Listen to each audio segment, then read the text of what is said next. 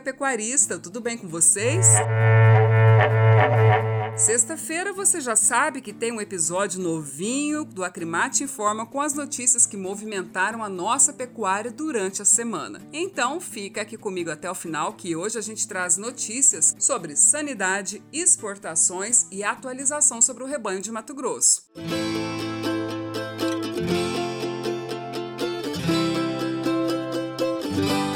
E a gente começa com a notícia de que a Secretaria de Defesa Agropecuária do Ministério da Agricultura, Pecuária e Abastecimento, MAPA, confirmou na última semana a ocorrência de dois casos atípicos de encefalopatia espongiforme bovina, conhecida como o mal da vaca louca, em frigoríficos de Nova Canaã do Norte, Mato Grosso, e também de Belo Horizonte, em Minas Gerais. E nós vamos ouvir agora o diretor técnico da Acrimate, Francisco Manzi, sobre esse assunto.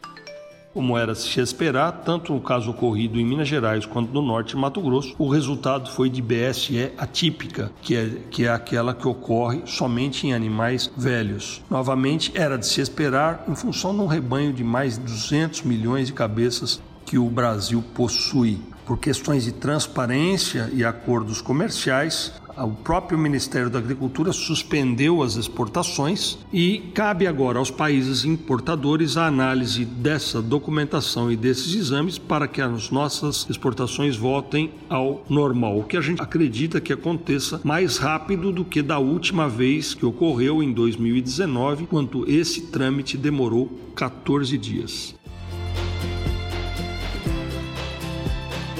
E agora o mercado está na nossa pauta porque as exportações totais de carne bovina in natura, mais processada, voltou a crescer e subiu 11% em agosto. Na receita, o aumento foi de 56%. Com isso, pela primeira vez na história, o país ultrapassou a barreira das 200 mil toneladas exportadas num único mês. Foram 211.850 toneladas. E segundo a Associação Brasileira de Frigoríficos, o país se beneficiou da diminuição da oferta no mercado internacional, que foi proporcionada pela redução das exportações da Argentina e também da Austrália. E agora a gente fala sobre o rebanho de Mato Grosso, porque recentemente o INDEA divulgou os dados atualizados que foram contabilizados por meio da comunicação da vacinação contra a febre aftosa, que ocorreu em maio desse ano. Olha só, com isso foi registrado um acréscimo de 3,19% no comparativo com o ano passado o que correspondeu com um total de 31,97 milhões de bovinos. Esse aumento no rebanho foi influenciado por dois principais motivos, sendo que o primeiro deles é a retenção das fêmeas nos últimos anos, o qual tem gerado um avanço no estoque de animais, e também a elevada cotação da arroba, que animou os agentes do setor a investirem mais no ramo.